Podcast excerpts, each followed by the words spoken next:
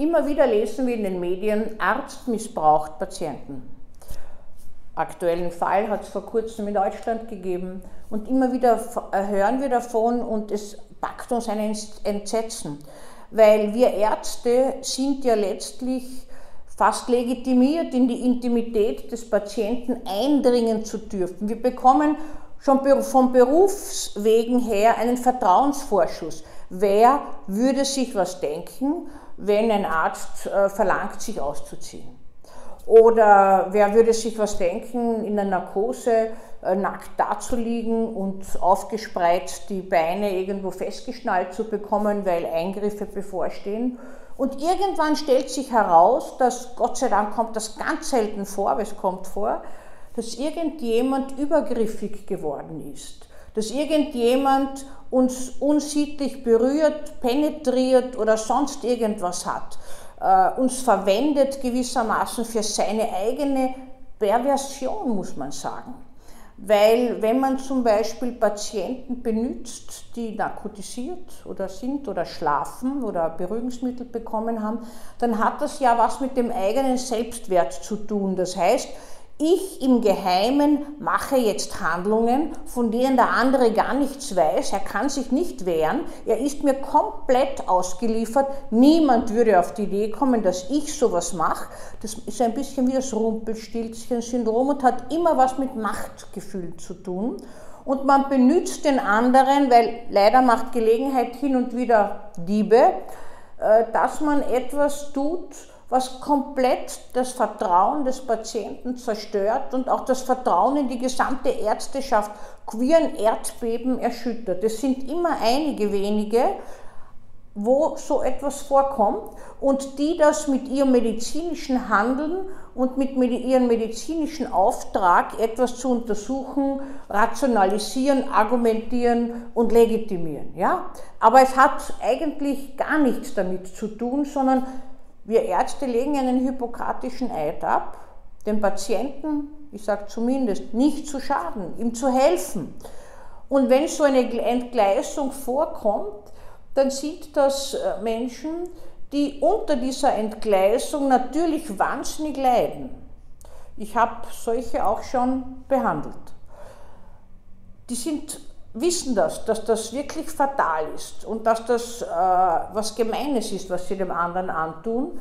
Aber das ist so wie alles Triebhafte im Leben. Es ist so wahnsinnig schwer zu kontrollieren und die Stimme der Vernunft ist gegen die Stimme des Triebs völlig machtlos. Das, äh, das, das bringt gar nichts. Es wird aber dann auch immer so aufgezeigt in der Öffentlichkeit und in den Medien, dass gewissermaßen, als ob das häufig vorkommt. Das kommt ganz, ganz selten vor. Vergessen wir das nicht. Aber natürlich gibt es Gynäkologen, die missbräuchlich ihre Patientinnen untersuchen.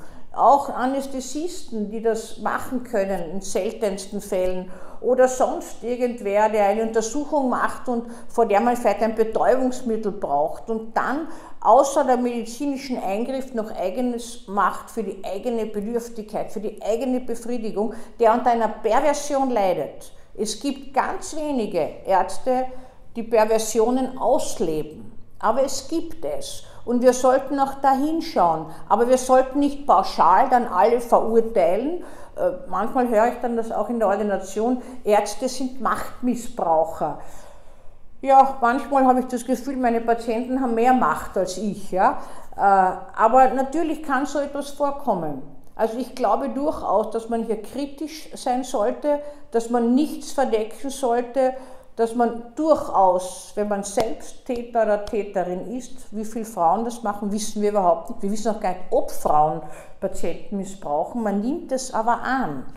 Äh, dann müssen wir hinschauen, was wir anrichten und müssen uns behandeln lassen und müssen vom Patienten entfernt werden. Das ist überhaupt keine Frage, weil sonst ist eigentlich das, der Urgrund, auf dem die ganze Medizin ruht, verhaut. Ohne Vertrauen des Patienten ist eine Heilung nicht möglich, ausgeschlossen. Ja? Man kann das nicht bewerkstelligen. Und das wäre schade und deswegen spreche ich das an, weil es wird nie angesprochen, wo.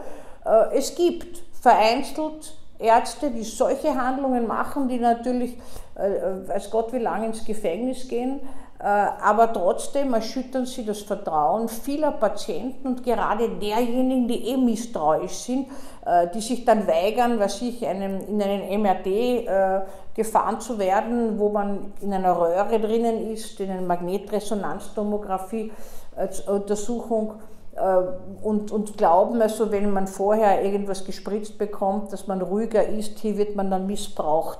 Das wäre eine unlautere Verallgemeinerung. Aber wir sollten trotzdem den Einzelfall nicht übersehen.